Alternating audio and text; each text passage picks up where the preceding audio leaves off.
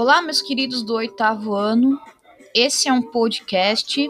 Na verdade, eu tô colocando aqui para vocês o áudio do vídeo que eu disponibilizei lá no Classroom.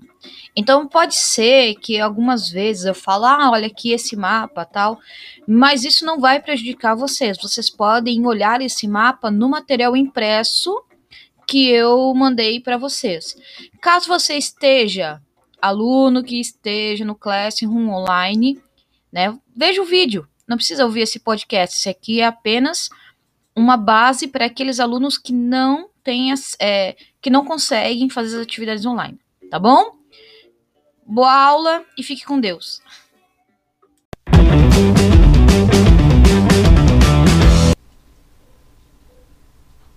Oi! ai, ai, brincadeira. Então, assim, eu tô aqui querendo fazer uma aula diferente para vocês, como sempre, inventando moda e a gente. Sei lá, a gente busca, né? Busca coisas diferentes para vocês. Ah, eu vou. Eu trouxe para vocês esse assunto. Eu vou trouxe o vídeo. Vamos ver se vai funcionar. Se, não, se ficar muito difícil para fazer toda semana. Não sei. Vamos ver como vai ficar o negócio aqui. Então, o bom é que vocês estão me vendo né? Tô aqui falando pra vocês. e então, uh, eu vou explicar o assunto, né, dessa semana. Essa semana vai ser, a gente vai, nós vamos tratar sobre os Estados Unidos, né? A potência econômica que ele é. E eu vou mostrar para vocês o texto, vou comentar o texto, né? Eu não quero me alongar muito, eu quero ver se em 10 minutos a gente eu gravo isso e enfim. Então tá. Me colocar no cantinho aqui só no cantinho. Aê! Vou abrir minha janelinha aqui. Pá. Ok? Então, os Estados Unidos, né? Como superpotência econômica. Uh, não é difícil a gente ver que os Estados Unidos têm essa potência econômica ainda mundial. Apesar de a gente ter uma concorrência aí com China, Alemanha, Japão, mas os Estados Unidos, Estados Unidos ainda é a maior potência mundial, falando em economia, política, política. Tanto que quando, nas épocas das eleições presidenciais dos Estados Unidos, o mundo todo fala, fala, quer saber quem vai ser o próximo presidente, porque dependendo da linha que esse presidente toma, é, toma pode interferir, sim muito na economia mundial. Principalmente é, para nós aqui na economia do Brasil, né? Aonde ele vai investir, se vai abrir mercado consumidor maior, maior mercado consumidor para os brasileiros, enfim. Então, os Estados Unidos ele determina hoje como que vai caminhar a economia mundial. Tanto que em 2008 teve uma crise grande econômica nos Estados Unidos, né, uma crise de imobiliária que afetou a economia do mundo todo. Tem países que ainda, países ainda europeus, por exemplo, que está se reerguendo dessa dessa, dessa crise que teve lá em 2008. Começou em 2008 e se espalhou pelo mundo, tá? Então vamos continuar aqui, ó. Olha só o que o texto traz, né? Que o PIB anual é de torno de 15 trilhões de, de é, 15 trilhões de dólares. O que quer dizer PIB? PIB é o produto interno bruto. É tudo que aquilo que o país consegue ganhar de dinheiro, né? É, durante o ano. Então, durante o ano, os Estados Unidos ganha 1, é, 15 trilhões de dólares, trilhões de dólares, né? Isso é, equivale a um quinto de todo o PIB mundial, né? Então olha só um quinto, né? Um quinto de todo o PIB mundial. Isso é muita coisa, né? Mas é, como ele continua aqui dizendo, né, que ah, existem fatores que mostram quais são as, a, a, o poder econômico que os Estados Unidos têm sobre o mundo. Então o primeiro ponto ali, ó, é bem aqui, ó a importância do dólar como moeda internacional, sendo a mais importante nas transações comerciais financeiras. Pode ver que, que a nossa moeda ela sempre é medida através do dólar, né? Por exemplo, o, o, dólar hoje equivale a R$ 5,60, 5,70, 5, né? Então, as moedas internacionalmente sempre são tem, tem como base o dólar. O dólar é o é o regulamentador e as moedas ficam ali oscilando né, com o dólar. A gente não fala em ien, não fala em euro, né, para quando vai falar sobre isso, é sempre dólar. Então, a moeda americana, ela é, ela é ela hoje é, é, é o parâmetro, né, para as outras moedas mundiais. A presença de empresas norte-americanas entre os maiores do mundo, num ranking publicado pela revista Forbes, que é uma das revistas mais importantes do mundo aí, das duas mil maiores empresas do mundo, um quarto, ó, ficam nos Estados Unidos. 579 tinham sede nos Estados Unidos. Né? Então isso aí também já é um, um outro ponto que traz né, pra gente, um outro dado que traz pra gente, o que mostra pra gente a importância da economia do, dos Estados Unidos. Outro ponto aqui, ó. Os Estados Unidos continuam sendo, sendo os maiores investidores em outros países do mundo, tendo uma vasta economia é, extraterritorial.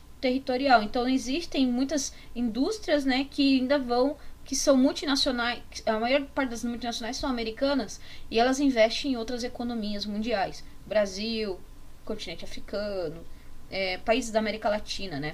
México, principalmente. Então, é, então, esses aí são os pontos que mostram, que o texto traz pra gente, que mostra que os Estados Unidos tem um grande poder econômico. É, America Way of Life. É o jeito americano de viver, né? Olha só. Ele fala que a partir da década de 20, né, no início ali da 1920, né, os Estados Unidos eles ultrapassaram a Inglaterra como potência industrial e o Nova York se tornava uh, o maior centro financeiro do mundo. Isso é verdade. Né? Então, Nova York ele se tornou o maior centro financeiro do mundo, sendo que a maior, as sedes né, de todas as grandes empresas mundiais, elas podem ser japonesa, chinesa, americana, coreana, australiana, vão ter, vão ter escritórios em Nova York. Né? A Bolsa de Valores de Nova York é a mais importante no mundo, ela fica naquela rua chamada Wall Street, né? Tanto que tem um filme com Leonardo DiCaprio que é o lobo de Wall Street. Por que o lobo do Wall Street é o tipo o grande cara que domina Wall Street nas bolsas de valores, né? E que, e que e ali roda dinheiro de todo mundo, né? Roda dinheiro de todo mundo. Então, a é um, é um centro importante economicamente falando. Só vou dar uma olhadinha no programa para ver se está funcionando aqui. Sim, tá funcionando. Beleza. Voltando.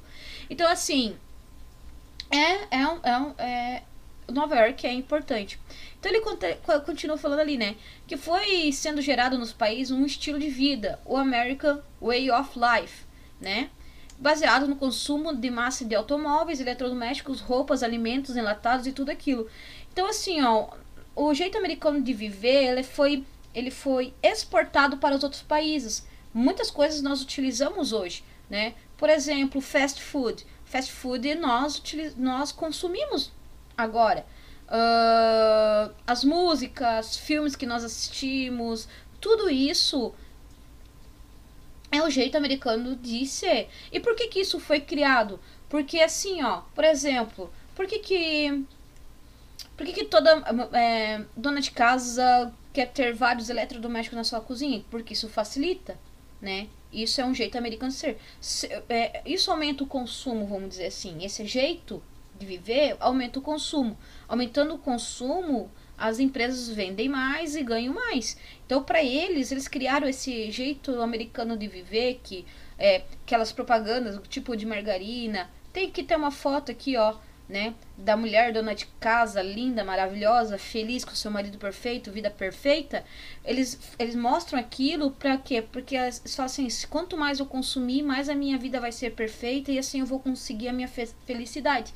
Na verdade é para aumentar o consumo para eles ficarem ricos, né? Mas isso essa ideia, principalmente da, depois da década de 20, foi passada para todos para o mundo e muitos países adotaram isso, inclusive o Brasil. A gente adota vários modelos que surgiram na, na nos Estados Unidos, como os shopping centers. Olha os nomes, até os nomes dos lugares a gente. É, na verdade, o, o o shopping é. Em inglês é. Não é shopping centers. Enfim, esqueci. É, tá aqui, tá aqui, tá aqui na ponta da língua. Uma hora eu lembro. É. Mouse, mal, small, mal, malt. Vou procurar aqui rapidinho, peraí. Google Tradutor. Uh, Google Tradutor, vou botar aqui. Vamos ver o que é. Vamos ver, vamos ver. Uma aulinha de inglês aqui junto.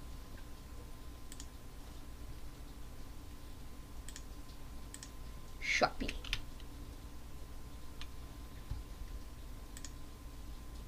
Mouse. É, viu? Sabia? Mouse. Então, é, vamos voltar para nossa aula, né? Então, a, esse jeito americano de, de viver, ele foi trazido, trazido para o Brasil, tá? Uh, a industrialização norte-americana. Então, a, o, os Estados Unidos, ele começou a sua formação... Vou aumentar aqui esse mapa, né? Aí. Então, os Estados Unidos ele começou né, sua colonização por esse lado aqui. E muitos imigrantes vieram né, isso aqui trouxeram seus of antigos ofícios que praticavam lá na Europa, assim como aconteceu no sul do Brasil também.